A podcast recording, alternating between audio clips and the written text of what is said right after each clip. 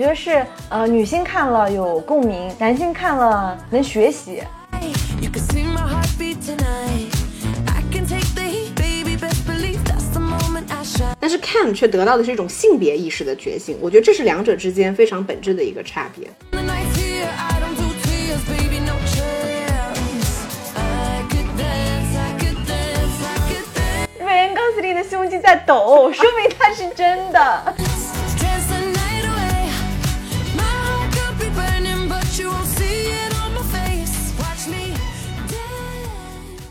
欢迎收听电影疗养院。我今天是想成为完美芭比，还要卷死你们的小猪猪。大家好，我是钢铁直女，也有粉色柔情的石头姐。你想怎么卷死别人呢？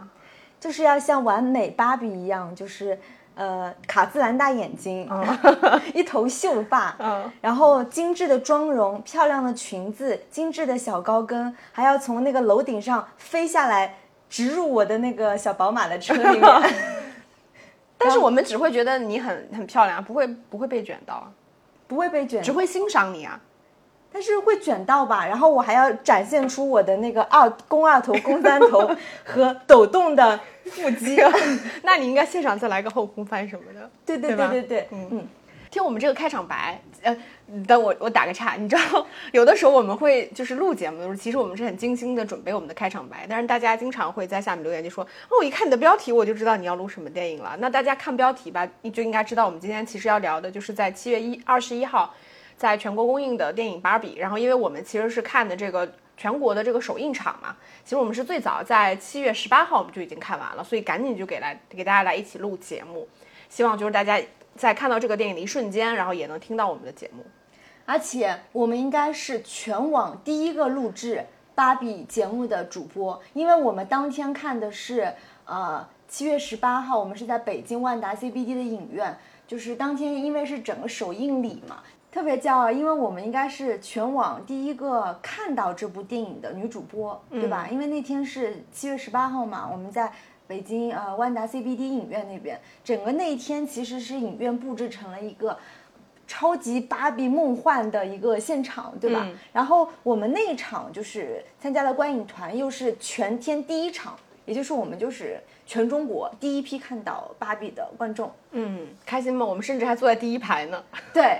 然后我们甚至看完之后还跟现场大家交流了几句呢。嗯，其实我们那天就是因为受邀嘛，然后主持了那一场就是芭比的首映礼。嗯，就我们俩还特意从那个上海跑到北京去，然后我真的把我身上所有能想到的这个带跟粉色相关的东西，全部都带在了身上。对，然后我们那天还遇到疗养院好几个听友来应援啊，甚至还给我们做那个应援真的的超感谢。手牌，然后感谢这位就是可爱的听友，嗯。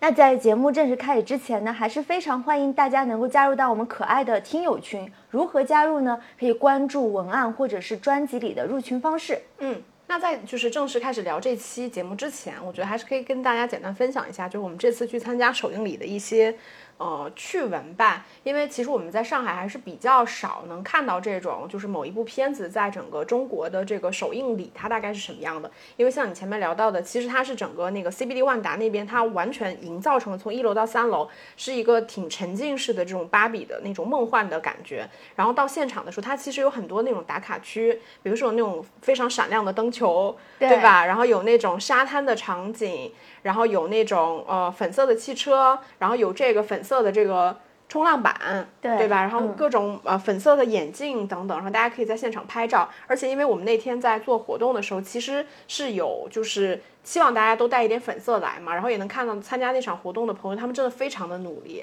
甚至有一个大哥，他说我没有粉色的东西，他就把他女朋友那个粉色的头盔也带过来，还有带粉色的打火机，对吧？就是大家其实真的都非常努力。但我觉得，就是那天那种每个人身上都带点粉的感觉，这波人凑在一起的时候，你也会有一种哦，在那个环境下，其实你可以释放一部分你自己曾经不敢释放的那种东西。可能我比如说，我真的把我全身上下都穿的很粉粉的时候，我会觉得哦，我在日常生活里面我是不是太夸张了？但是放到那个环境里面，其实你就不会觉得有什么奇怪的地方。然后包括其实现场也真的有很多那种芭比的死忠粉，或者是真的老粉来到现场。我印象特别深，有个姑娘，她说她是十年的芭比的粉丝，然后他带了两个那个限量版的那个芭比的玩偶，其中一个穿着香奈儿的套装，粉色的，对吧？对然后另外一个其实就是最早期的那个芭比的那个形象，就是黑白的那个泳衣，然后他还带了一个呃芭比的那个护照。对对，嗯然后包括我记得我们在电影结束之后，还有一个男生，他其实有简单跟我们聊，说他买了买了一件粉色的 T 恤，这个 T 恤其实已经很长时间了，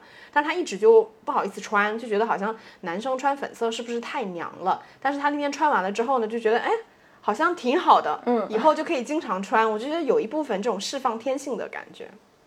那我们今天这期节目呢，就是啊、呃因为相信大家可能还没有看到电影，那我们尽量也是秉持着不剧透的这个原则、啊，但可能在节目的后半部分可能会有一些些剧透吧。然后我们主要会从呃芭比经典形象的演变，包括这影片当中对芭比形象的解构，然后还有电影《芭比》对于女性向童话主角的成功转译。以及就是我们特别想聊一聊，因为这部电影它是真人芭比电影，但是它又拍出了那种特别梦幻的童话质感，然后又是各种冲突之间会造成的这种，比如说喜剧效果、讽刺性、深刻性等等，还有就是我们会觉得这个芭比 land 芭比乐园好像是某种女性理想国，然后在这个。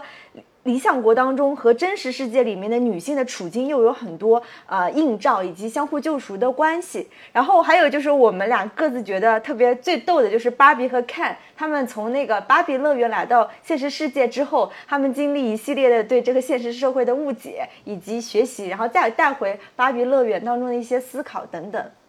那这部真人电影《芭比》呢，是由我们很喜欢的女导演格雷塔·葛威格编剧和执导的。然后同时，他的那个搭档编剧是诺亚·鲍姆巴赫。像诺亚，就是他比较有名的作品有《婚姻故事》和《弗兰西斯哈》，都是我们很喜欢的作品。然后他的主演有马格特·罗比、瑞恩·高斯林、亚美丽卡·费雷拉。然后影片就像我们说的嘛，它会在七月二十一号，呃，是北美和中国大陆其实是同步上映的。嗯，那这个电影开始的时候呢，就是在一个特别美好如童话般的芭比乐园里面，就是所有各种各样的芭比和各种各样的 Ken，他们每天过着非常美好的生活，并且互相看见的时候都会打招呼，Hi Barbie。Hi Ken，Hi Barbie，就是就是这种感觉啊。但是突然有一天，其中有一款经典芭比，就是这个马格特罗比饰演，他发现，哎，他突然开始思考死亡，嗯，然后他的大腿上呢，竟然出现了橘皮组组织，织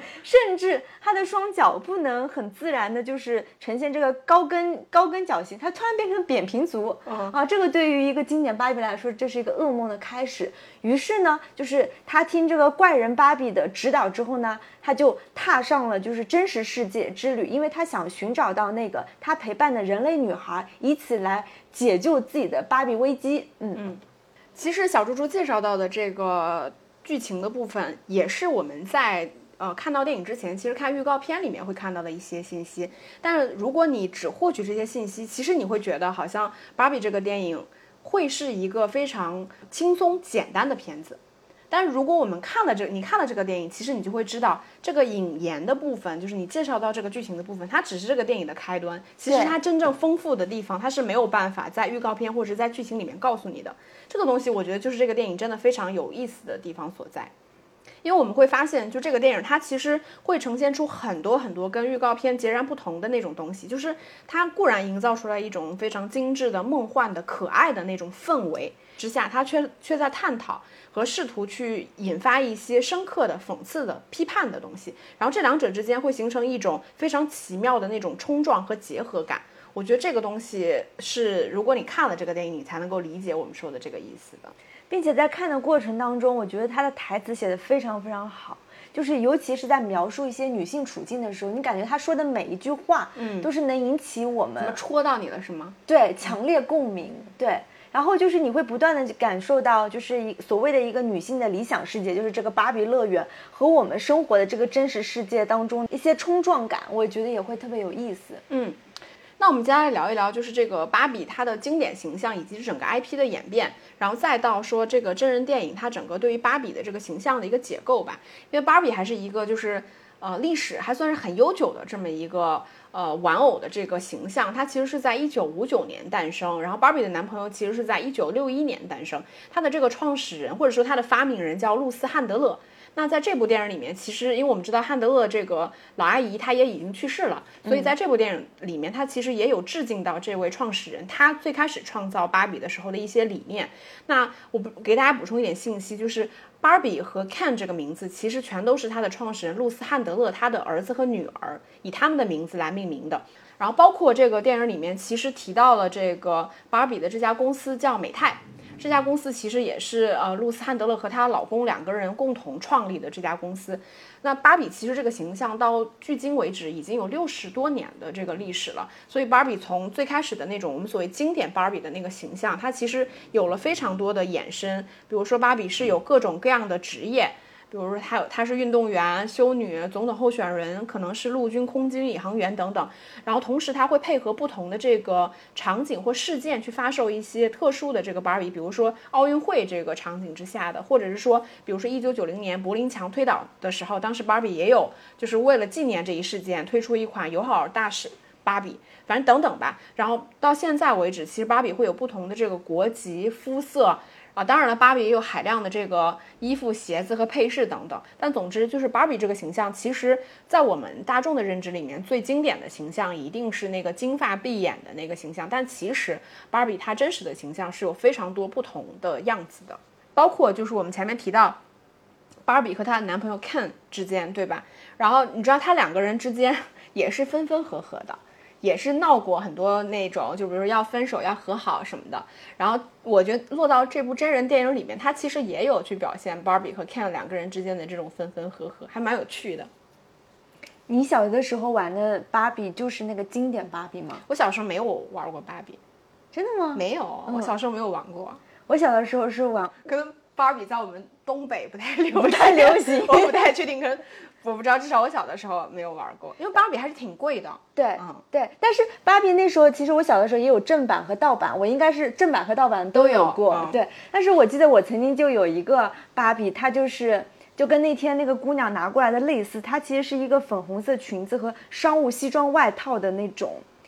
芭比的形象。嗯，就当时其实我们也不知道这个叫，其实后来我才查到它叫 CEO 芭比。哦，其中一个系列。对，其中一个系列就是他当时是一九八五年，就是创造了这个系列，就是想激发说女孩也可以成为 CEO。其实我小时候是有那款就是 CEO 芭比的，然后我小我小的时候还有一款就是。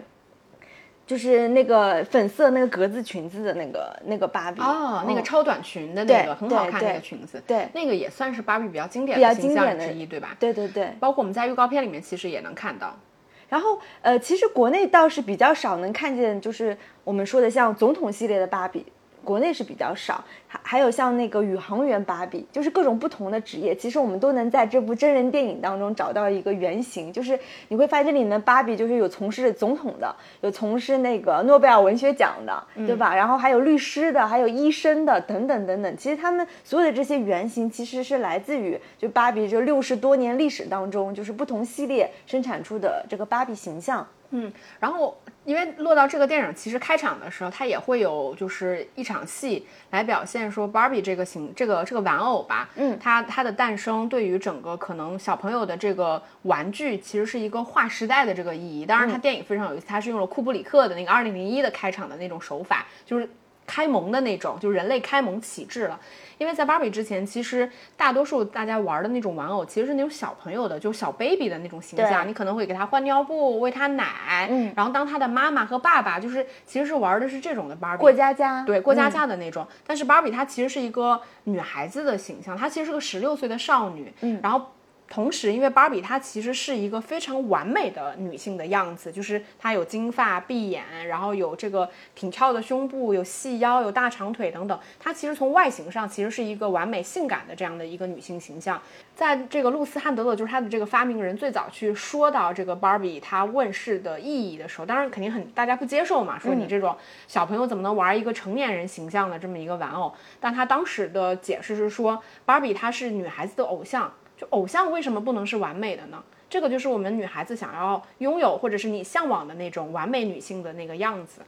对，所以一开始就是芭比初期，因为它是给小女孩玩的成人的相对成人形象的这样子的一个玩偶嘛，当时的一个 slogan 就是 I can be Barbie，嗯，对吧？就是我可以成为芭比。这么漂亮的芭比娃娃，对，然后慢慢慢慢随着那个时代的演进啊，我们就知道好像这样子的芭比对儿童可能会有不太好的模仿的影响。对，因为其实芭比她的身上还是携带了我觉得对于消费的这种引导的，比如说漂亮的裙子、鞋子、帽子，然后包括眼镜。首饰、发饰等等吧。其实我觉得大家小朋友在玩这个芭比的时候，其实你是把你对于美的理解投射到了芭比娃娃的身上。它其实跟你玩那种小 baby 养成类的那个游戏的那个心理动机，其实会有一些不一样。再加上就是这款经典的芭比，它把美就限定的非常单一化，嗯对吧？你只能就是特别瘦，对吧？有很细的腰，腰，然嗯后胸又大，然后屁股又翘那种腿又长对，对所以就是那随着时代演进，演进这个 slogan 肯定是不符合时代的要求，所以慢慢后来其实。慢慢随着芭比开始拥有不同职业，对吧？或者是多元化的女性的形象的、话国籍，对对，然后慢慢 slogan 就变成了 You can be anything，嗯，然后这个时候才会觉得哦，原来芭比可以创造所有的感觉，嗯，但是其实我觉得芭比这个形象在大众的这个认知里边儿，就包括比如说我虽然不玩芭比，但是我可能芭比也有一些既定的这种印象，其实是比较单一的。嗯对就是你会觉得好像就是那种有点梦露式的那种人物，就可能我们看电影会觉得是梦露式，但它本质上其实是一个非常完美的白人女性的形象。因为我们知道在白人，比如说在美国的这个主流审美里边儿，他也会认为说，哦，金发碧眼，然后很纤瘦、细腰、翘臀、长腿的女性就是最美的女性。嗯，当然现在她也有另外一种意思，可能认为说她们就是那种脑袋空空的那种那种笨蛋美人的或者木头美人的那种形象。和意味在里边，但是所有的这种经典的 IP 形象，它随着时代的发展，它的身上其实一定要去有当下这个时代大家的某些，呃，我觉得是这种时代的东西在里边儿。就我们当、我们当下其实对女性的认知，它已经不是一样单一的，比如说国内其实是一样的，我们也在希望的去推动的，就是说不是只有那种白又瘦的女性才叫美，不是只有年轻的女性才叫美，就是成熟的女性，或者是我无论是什么，比如说我可能是那种非常男孩子气的，我可能很胖的，我可能很黑的。然后可能是短发的小眼睛的，就是各种各型各款的女性，我们也认为她们都是美的。我们其实是在培养我们自己对于女性审美的这种多元性。那我觉得其实这个真人电影它就是在为 Barbie 这个经典的、可能被固化的这种单一审美的女性形象去注入一些当代的这种语境。但我觉得这个电影它做的确实非常好。因为它相当于真的就把这种已经被大家固化的经典 IP 的这种女性形象，甚至它其实不是一个真人嘛，对吧？嗯对，然后成功的去进行成人化和真人化，我觉得这个是很多的，就是经典的这些动画 IP，他们其实试图想做的事情，但是他们做到他们很难做到的事情。但这部电影它确实是做成功了。对这部电影当中的那个芭比的形象，就是明明纯看外在，它是一个经典芭比，嗯，但是它呈现出的是一个非常现代性的新女性的一个形象。那我觉得这种啊、潮流也是这几年，就是至少在欧美影视剧当中一个比较流行的做法。无论是呃了不起的麦瑟尔夫人，就是嗯大火的美剧，还是一个英剧版的叫妙女郎。她也是一个叫 Barbara 的金发碧眼的超级大美女，明明已经就是当上了那个选美皇后，但偏偏不想走这条路，一定要就是跑到伦敦去做一个小演员这样的路路线。你就会发现，好像我们总结一下，啥叫新女性呢？就是她不一定说依赖女性优势，不走女性捷径，但是在寻求自我的女性，她就可以是新女性。嗯，但偏偏这些影视剧，它选择的一个形象，反而也都是啊、就是面容姣好、身材姣好，然后各方面明明是可以有很多捷径可走，但是他们偏偏不走这样的捷径，所以我觉得这也是好像呃一种新的励志模式吧。嗯嗯其实包括像那个前几年就很有名的那个电影《律政俏佳人》，嗯我觉得他那个电影其实跟我们今天看到真人芭比中间某一部分的内核是有一些重合的。就是打个比方，当一个女性她就是这种我喜欢美丽的、浮夸的，然后我身材又非常曼妙的，我就是喜欢金发辫、喜欢烫头发、喜欢买衣服的这种女性，我是不是就一定是被大家认为的那种笨蛋美人、花瓶？不不是是，对对，所以她在这个层面上，她其实是在这个女性自身也有一定对于自身，呃，这种固定印象的打破。那对落到这个电影里面，就是它其实是一个对于呃女性向的童话主角的这种成人化的这种转译嘛。我在其实我也在思考说他他到底为什么做的是成功的？就我们可以想一想，一些偏那种低龄化的或者说儿童向的电影，它的特质是什么？就是这些人他们的世界里面所有的困难都是可以被克服和战胜的，所有的困难是外在的。这个人物自身他其实是没有一种焦虑。的东西，但是成人社会里边，它其实是有焦虑和矛盾的，甚至是有很多情绪性的东西。这个东西其实是不可见的东西，也就是说，这种故事里边，它其实是有内在和外在双重的这个焦虑。外在的东西，它其实是可以去克服和战胜的，但是我内在的焦虑其实是需要借助我外在的这种克服来展示，说我可以冲出，在我内在的焦虑里面冲出一条路，但它只是寻找到了一个方向，它事实上没有办法真正的去永远终止的解决掉自己内心。的那种虚化的东西，我觉得这个其实就是成人向的东西。对，嗯，然后落到这个电影里面，其实我觉得它就是同时处理了这种内在和外在双重的这个矛盾。对，就连我们的芭比，她都会有存在主义的危机和焦虑，她跟我们生活中所有的女性一样，这也是这部电影它它比较就是。高级的地方，对吧？可能就像你说的，很多呃童话故事里的公主，她也许呃失去了嗓音，她也许吃了毒苹果，嗯，他也许遇到一些不可，比如说那个什么父亲得不到就是爱情就要变成泡沫，对，等等，这样他他经过一系列比较呃童话般的解救，无论是王子、还是野兽、呃还是什么，总会有一些外力的东西可以可以帮助你。那在这部电影当中，其实芭比遇到的这种焦虑和危机，要比刚刚说的那些童话般的危机要更深刻的读。就像你说，它是有内在和外在的，对，并且其实一直到结局，你会发现，它的很多矛盾是不可调和、不可解决的。也就是说，你的一生就会继续面临种种的选择、焦虑、困难。对，而且比如说儿童像，它是这样的，就是那公主跟王子从从从此快乐的生活在一起，一起这个事情就结束结束了它就是 能够终止在一个美好的东西。但是成人的东西是我哪怕到这里故事终止了，但是他的人生不会终止，或者他他可能还是会遇到很多内在的、外在的东西。是这个东西就是有一些未尽之意。然后我们说这个电影，它其实除了是在这个 Barbie 完美的这个完美的偶像的这种外在的有形的，就是大家看得到的这种呃东西之外，它如何维持说我在这种外在和我理念不变的情况下，就是 You can be anything 的这个理念不变的情况下去转变内在的这个东西。除了我们说，其实 Barbie，比如说我们这个电影里面马格特罗比罗比饰演的这个 Barbie，她其实从一开始她就是有脑子的。她从一开始其实就是一个很聪明的 Barbie，就是一个有灵魂的 Barbie。然后第二个就是，我觉得她，我们看到她其实非常成人向的，就是她不是以爱情故事作为整个电影的内核，就像我们说很多那种童话故事，尤其是女性向的童话故事，它其实就是围绕着爱情故事展开的。就是我因为爱而不得，或者是暗恋、焦虑，然后以及只要我们相爱了，我们其实就能克服很多困难的这种呃单一式的解决方式，变成了说。在这部电影里面，其实恋爱它并不是一个必须的东西，并不是一个非此即彼的东西，它其实把它转换成了一个成年女性的某种思考，包括它也带到了，就是说我们在这种现代的社会里边，我们对于美的这种多元化的理解，因为我们看到它这个电影里面其实是有非常多款的 Barbie，而且这些 Barbie 我觉得选择确实选择都非常好。嗯，一方面你很幸福，他们确实是一个 Barbie，那另外一方面你能在他们身上看到他们不同层次的这种美，因为这个电影里面其实也有一些，比如说怀孕的 Barbie，或者是这种胖胖的 Barbie。对吧？有一些偏知识分子气的那种女性的样子，然后很聪明的，然后也有一些偏那种非常干练的那种女性的样子。就是她们一方面很像 Barbie，但另外一方面你又能在她们身上欣赏到不同的特质。注意注意，以下的部分可能会有轻微剧透，请谨慎收听。但我我也觉得这个片片子其实有一点剧透去看也挺好的，就是因为这个片子其实它还是探讨了一些我觉得很女性化的这个思考。我觉得尤其是男观众可以先听完我们的节目，然后更多的了解一些女性的视角去看这部片子，哎，我觉得也挺好的。那然后也非常欢迎，就是男观众、女观众都给我们留言，嗯，对吧？我们想知道就是你们是怎么看这部电影的，或者是最打动你的点在哪里？嗯，对我们这里也说一下，我觉得《Barbie》这个片子它其实不存在说就是只能女性去看，男性看不懂，对或者是说男性看了会感觉好像不是，我觉得不存在这种东西。这个片子因为它本本质上它的基调还是非常喜剧化和轻松幽默的，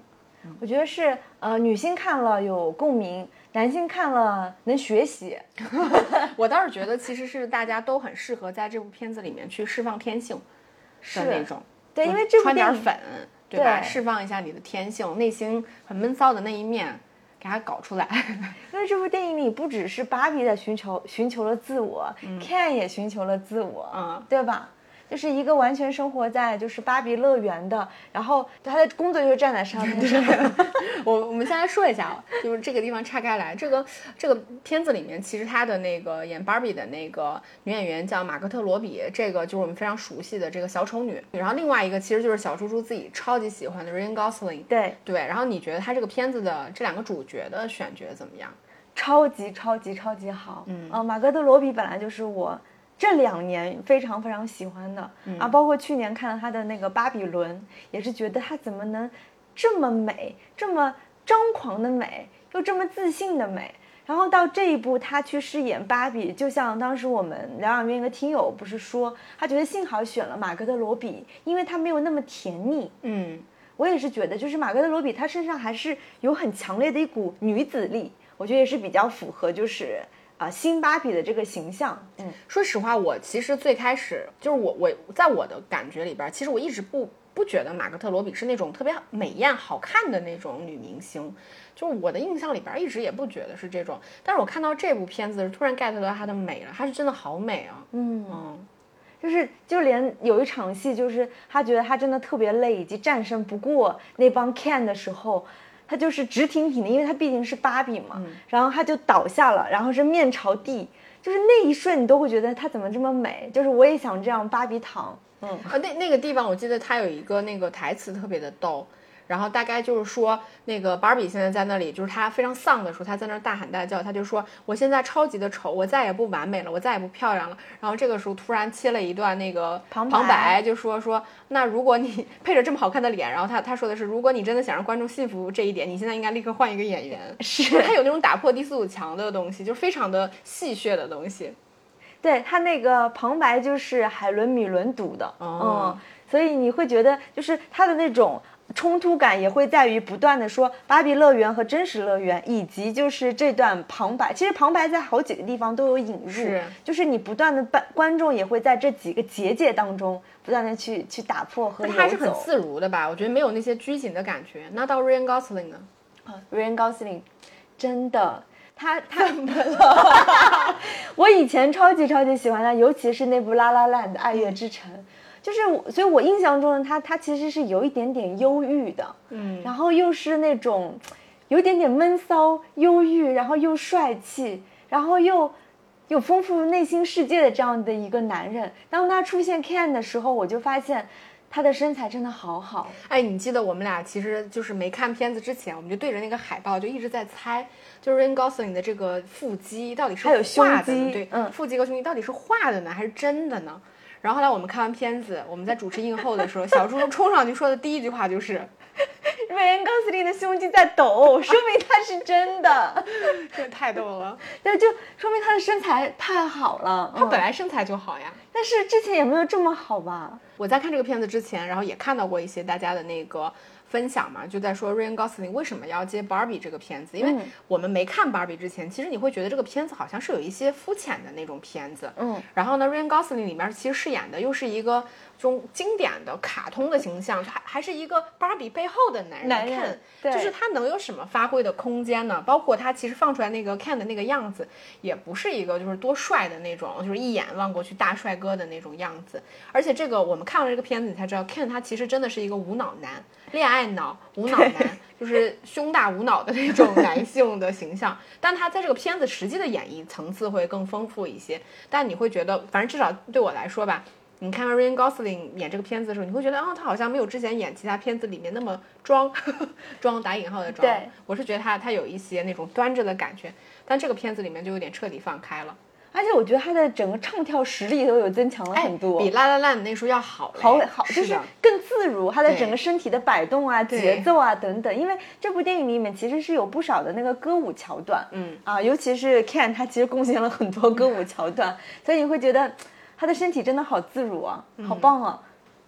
那我们聊完了一些就是非常肤浅的东西 之后呢，我们可以聊一些稍微深刻一点的东西。姐，我们还是从这个电影出发吧，因为这个电影它前面接着你去介绍的，就是 Barbie 和 Ken 两个人，其实他是从这个 Barbie Land 来到了现实社会里边儿，然后他们来到这个现实社会之后呢，其实是发生了一些非常有意思的东西。其实就是从 Barbie 和 Ken 两个人不同的这个角度来看现实社会。我觉得从 Barbie 的这个角度来看，就是当 Barbie 去到现实世界里边儿，我们可以想象她会面临什么样的问题。比如说 Barbie 那些浮夸的服饰，它在现实生活中里面其实是非常不合群的，非常特殊的。嗯，然后且对于 Barbie 娃娃，就是在大众里的认知，其实是一种被物化的完美的女性的形象。但在 Barbie 的认知里边儿，她觉得她一直是女性的这种 icon。嗯，但她其实不知道的是，她其实是一个过时的 icon，甚至在里边儿有个小姑娘直接就说，就是因为你让我们女性权益倒退了五十50年对，嗯然后包括我们能看到像她这种非常完美的女性，在现实生活里面一定会遇到性骚扰，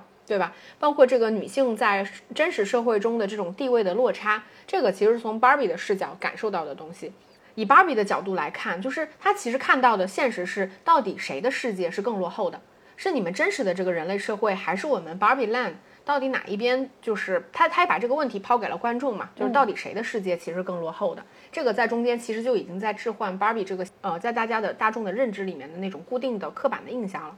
但是从 Ken 的角度来看，他去看现实的时候，就会觉得超好笑。他会一瞬间的把他自己的性别放放得非常的大，他会认为我的性别在这个社会里面是至高无上的，这个性别至高无上到可以忽略掉我的学识、经历、经验。嗯，只要我能依靠我的性别，就能获取非常多权益。他并且把这个理念其实带回了 Barbie Land。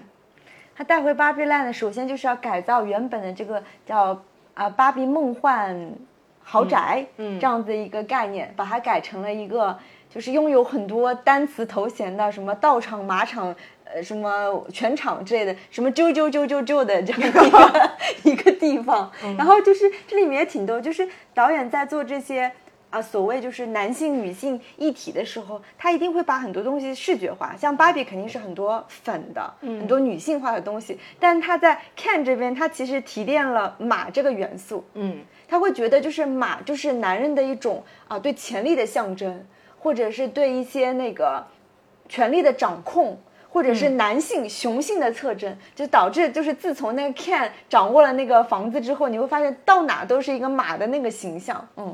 他就会把一些很很深刻的就是性别一体的东西去去视觉化，我们可以理解的，并且仍然带有一丝就是梦幻童话感的元素。啊，你知道其实芭比娃娃它的第一个宠物其实也是一匹叫舞者的马。哦，嗯，所以我觉得它在影视化的这个真人化的过程当中，其实它有去转化马这个，说到 Ken，他为什么能够照搬到他在现实世界学的那一套，就是父权制的管理逻辑，运用到这个芭比 land 呢？是因为他在这个现实生活当中学到了很多东西。第一件事情就是，他站在路边，竟然有个女士问：“呃，对不起，先生，请问现在几点？” 当他听到这句问句的时候，他突然觉得灵光一闪，他觉得他作为一个男人，他竟然被尊重了，嗯。啊，然后由此就是他信自信心爆棚，然后他在办公大楼里面看见一堆呃穿着西装呃带着公文包的男人在谈论业务，然后就是他们的秘书都是女性。然后以至于他走进图书馆，那个图书馆架上的书都是父权制的起源等等，然后他才意识到说，原来在这个真实的人类世界当中，男性是多么的重要。所以他甚至恬不知耻的跑到办公大楼里说：“你好，我想成为你这家公司的 CEO。”然后那个门卫大哥肯定是一定的理由，就说啊，你没有资格成为 CEO。然后随后 Ken 就问了一句，他说啊，难道父权制在你这儿不盛行吗？门卫大哥就说不是不盛行，是隐藏的更深。嗯啊，当时我就记得全场一下子就是哄爆笑笑，对，对就是这个东西就是。是很呃日常生活中，或者是我们很难去言说的东西，但是在这里面，就是编剧把台词真的是写得非常好。而且我他我觉得它具有极强的讽刺性的，在于说，就是看的这个认知，它是那种非常想当然的认知，嗯就是前面我提到的，他会一瞬间，在我意识到我被尊重的一瞬间，他会把他自己的性别作为我获得我这项尊重最主要的原因。嗯他一瞬间会觉得我的性别是至高无上的。就是我们看到真人的这个女性的芭比，她来到这个现实社会里面，她反而看得到的不是这个东西，她得到的其实反而是对于就是我觉得是一种女性的觉醒，是一种自我意识的觉醒。但是 Ken 却得到的是一种性别意识的觉醒。我觉得这是两者之间非常本质的一个差别。对，我觉得甚至你刚刚说到这个所谓先进和落后，就是有的时候我们也很难说，can 学到的是更先进的东西，我们也很难直接说 can 学到的是落后的东西。嗯，然后你就会发现了，就是他们俩对应的这种处境和这个 Barbie Land 和现实生活当中，他们不断的去玩这种很很深层次的置换的概念。嗯无论是性别的置换、父权、女权的置换，还是说那种更意识形态上的置换等等。然后我觉得这个电影其实它的质感其实非常有趣的，因为其实我们在电影一开场的时候，我们其实是能看到芭比她的一天是如何生活的，就是她睁开眼睛，就是睁开眼睛就已经非常的美了，容光焕发。然后她她的那个整个的她芭比的一天，就像是我们作为小女孩的时候，我们在玩芭比时候的样子，就是我们会假装喂芭比吃饭。然后让芭比跟她的闺蜜去下午茶，对吧？假装给芭比就是那个开车等等。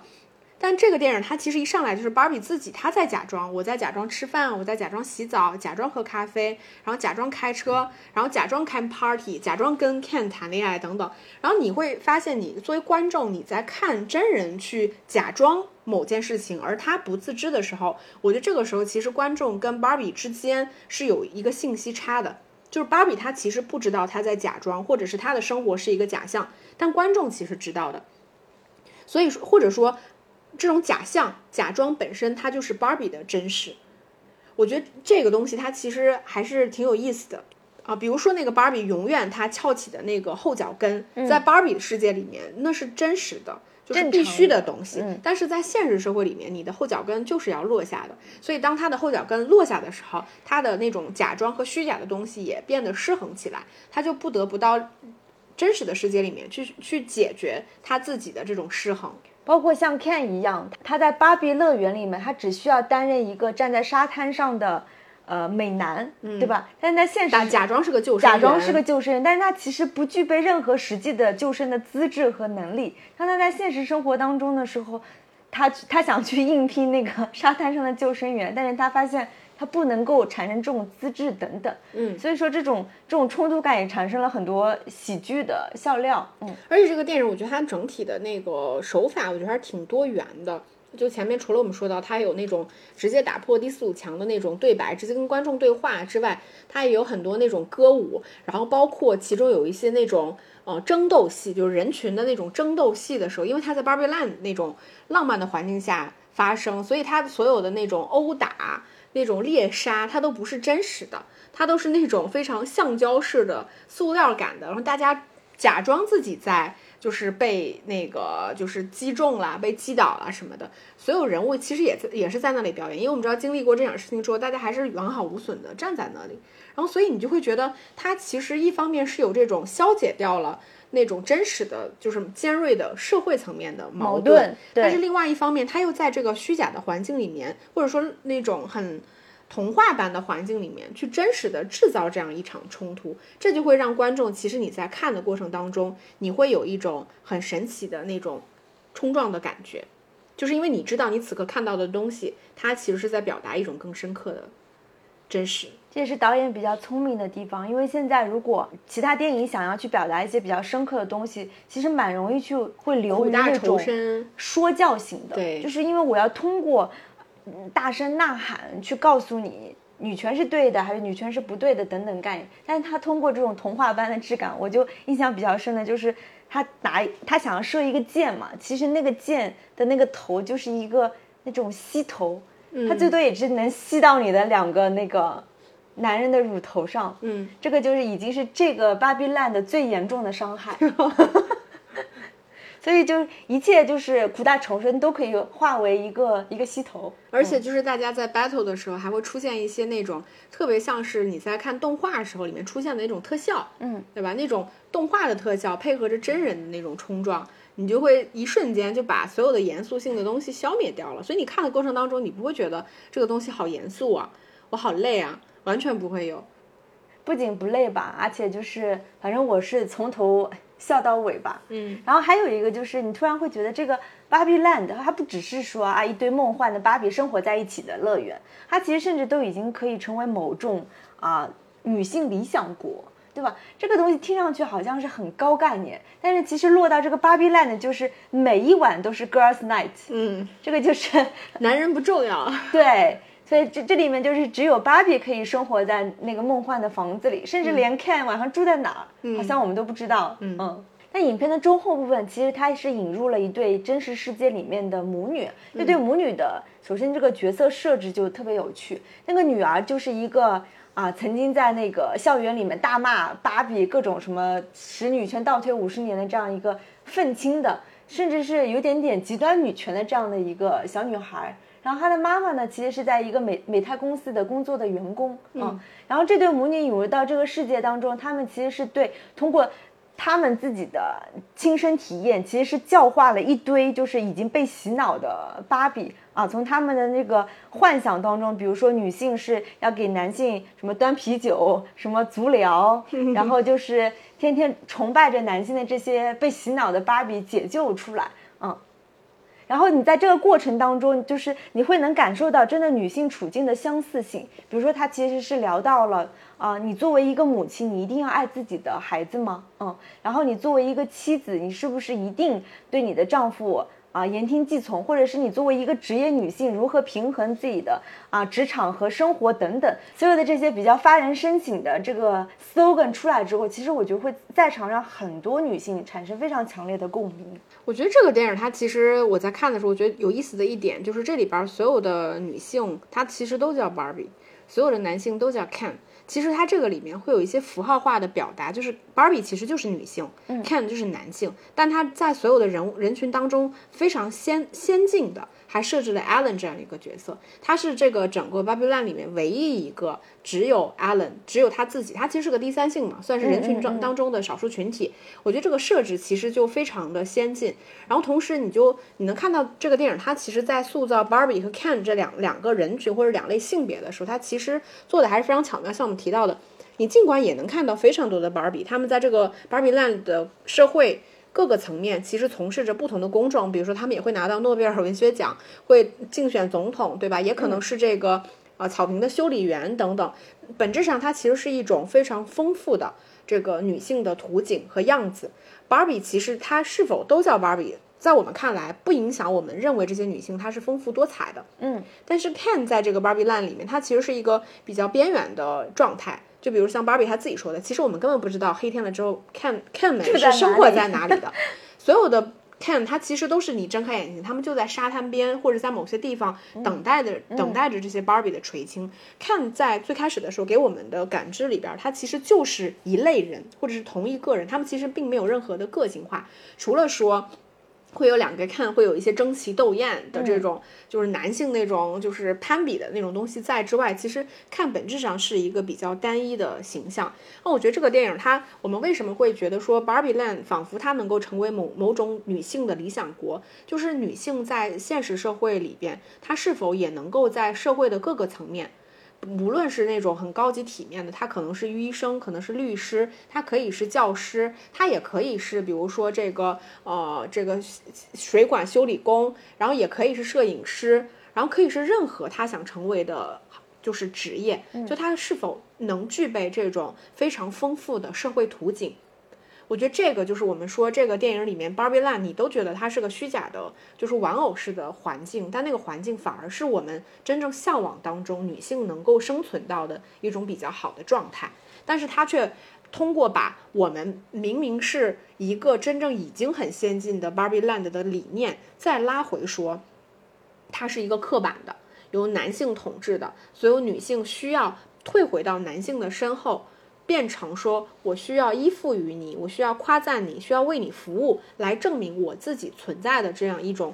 呃，可能更偏现实社会里边存在的部分女性生存现状的这种图景。我觉得它其实，然后再通过说这个 Barbie Land 里面所有 Barbie 他们如何去把自己的家园重新打造成他们想要中的那个样子。所以我觉得他在这种一个虚假的环境里面，去真实的完成了一次女性自我意识，甚至是群体性的自我意识的觉醒。这个设置其实是非常牛的。因为如果他在完全依靠现实社会里面去制造这种真正意义上可能打引号的某种革命，它其实是要，它其实不可能是一个非常轻松的话题的，它一定是个非常沉重的，非常让大家觉得苦大仇深，可能可能甚至会引起某些人的这种敌对情绪的一种东西。但是当它放在这部电影里面，你会把。仿佛在橱橱窗里面给你演示了一场很真实的、深刻的东西。我只是做一个旁观，它其实对于我个体并不会有什么实质性的伤害。但我看了这场电影之后，我会有一种啊，原来其实那个样子可能真实是美的。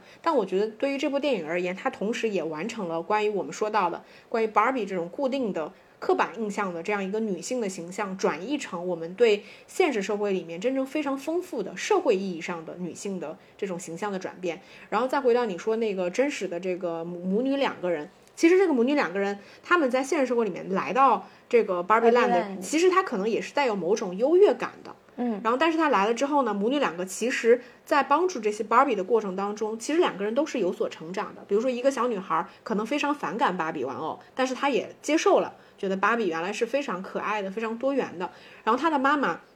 也在一个比较相对固化的对于社会里面，对于一个已婚的女性，就比如说叛逆的女儿，对吧？没什么用的老公，然后无聊的工作里边，获得一些真正自我价值的这种实现和自我的认同感。我觉得这个东西其实，你会觉得无论是说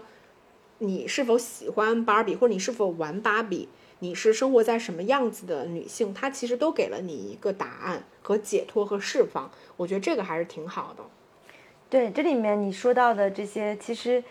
可能可以归结到这个所谓性别议题的探讨，就是比如说女性如何团结女性。其实我特别喜欢，就是当这个母亲跟这个芭比坐在车里的时候，他们俩突然发生了 shining，嗯突然发现了闪。所谓的那个心灵感应，那个闪灵，其实这也是就是女性和女性之间的一种共鸣，只不过它通过这个 shining 这个这个瞬间视觉化的视觉化了，对吧？还比如说女性如何团结女性，刚才也讲到，她通过反洗脑这些这些芭比，对吧？她通过她的教化，她通过她的那个言辞言传身教也好。我当时甚至觉得应该把这个妈妈的话录成播客，然后每到一个芭比就播播这段节目给她听，那所有的芭比都能觉醒。如果我们反思到现实世界，说是不是听我们这期我们每一个人都是一个芭比，嗯、对，是不是我们每个人都应该听电影疗养院的播客，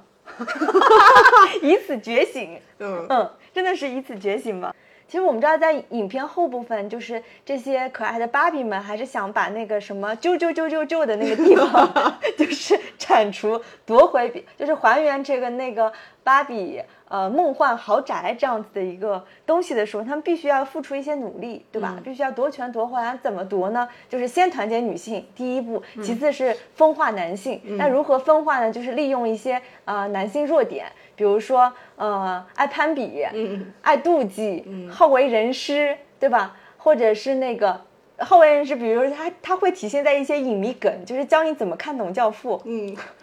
等等，他就是把我们现实生活当中有的时候讲，哎，这个男的真怎么说真爹味，但他在电影当中他就可以转化成一个我教你如何看《教父》这样子的一个很很很视觉化、很有趣的梗，嗯。对，他其实就是嗯，把男性的共性提炼出来了，然后嗯认为说男性共性里面的某些弱点，那我们作为女性群体其实是可以攻破它的。对，然后进而就是完成了某种就是这种在 Barbie Land 里边的这种呃权权力的更迭。更迭对，嗯但我觉得它这个电影好有意思的点在于说，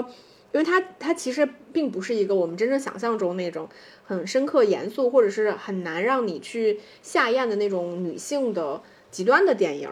因为它其实电影最终结尾的时候，它其实还是给到了一个我们女性想象当中，其实是一个更加自由的，一个更加个性的那个环境。就是虽然你是 Ken，、虽然我是 Barbie，、但是 Barbie 是我的，Barbie 不是我的，不是我的性别，Ken 也不是你的性别。嗯，Ken 是谁？这个东西就是你不是你的性别，你需要自己去寻找你。然后包括最后他们其实建的这个 Barbie Land，并不是退回到了那个曾经的，就是哦 Barbie Land 只有 Barbie，然后那个就 Ken 就就是对 Ken 就是一个就是不知道在哪里的那些男人们，随时等待着我们的垂青。其实他并不是退回了那种对就是非此即彼、二元对对立的那种状状态，态对他其实反而回到了一种就是我们是不是可以在我们这个社会结构下，我们共同去创建更美好的东西。我们更加尊重我们每个人的个性，所以当他结尾的时候，我觉得也非常好笑，因为看着那个就是高斯林大家可以带入高斯林那个样子，但他其实是个恋爱脑，他就苦苦纠缠着芭比，就说我是为你而生，如果没有你的话，我根本就没有生存下去的价值，我就是喜欢你，就是爱你，什么乱七八糟的。然后芭比就非常的人间清醒，芭比就跟他说，你需要去寻找 Ken 到底是谁，你到底是谁。我觉得这个东西其实可能听上去是有点老生常谈，好像所有电影都告诉你要做自己，要寻找自己。对但是它落到这个片子里面，它其实就是把看这个名字，以及我的性别，以及我的个人意识、我的性别意识给摘开了。嗯，它告诉你要把这两者摘开，你要去寻找你自己。我觉得它其实从这个层面上。说实话，就像我们最开始提到的那个男生穿粉 T 恤的那个男生，其实我在看这片子的时候，我我也会有这种感觉，就是无论你是被大家认为是那种无脑的那种笨蛋美人，嗯，然后或者是你可能被大家认为是一个必须要有阳刚之气的男性，我理解这个其实都是一些刻板印象。就我们真正要做的东西，其实是发掘我自己是否喜欢粉色这件事情，而不是说因为我是男性，所以我不能穿粉色。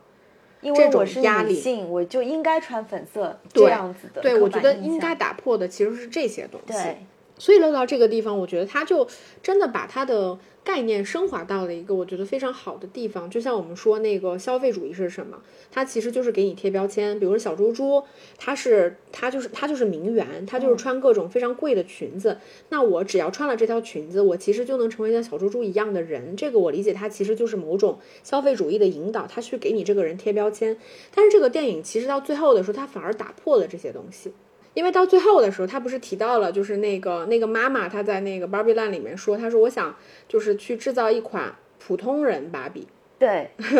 她的概念就变成了是说，我是可以去追求一个偶像，嗯，我也可以去玩一个玩偶，然后我也可以有某种幻想，但是普通人也值得成为这种幻想，成为一个玩偶。我觉得这个东西它就是潜移默化的，其实就已经把某种非常具象化的引导，把它给去中心化了，就变成了说它其实是一个更高概念的东西，就大家其实都可以去多元化的欣赏别人，哪怕我是普通人，但我并不会因此就不被大家所喜爱，或者是不被大家嗯没有闪光点。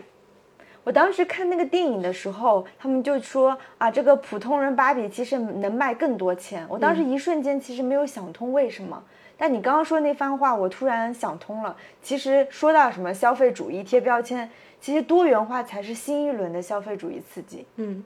因为以前说白了，以前就是你可能因为我们女性的审美比较单一，你会觉得只有我特别瘦的时候我才能穿吊带和无袖。但现在是鼓吹多元化的时代，它的新一轮的消费主义刺激就是，即使你手臂很粗，即使你很胖，但是你也应该去穿吊带。所以就变成了为什么普通芭比却能卖得更好？对。因为这是更符合现在的所以他这个片子，我觉得流它厉害的地方就在于说，他他也讽刺讽刺到最后，对。他连这个 Barbie 的生产公司美泰，它其实一直都在讽刺这家公司。所以大家如果去看的话，你就能够 get 到这个点，而且我真觉得美泰也挺豁得出去的，对，挺豁得出去的。所以就是美泰都豁得出去了，那芭比这个 IP，甚至这部电影的所有创作者，才能以这样更加自由的态度去创作这个作品，对对吧？他可以从上至下的去去创造一些讽刺性、笑料、深刻性等等。对，所以你看的时候，你也能感受到这个片它其实是比较自如的，对没有受到过没有什么太大的限制，对对。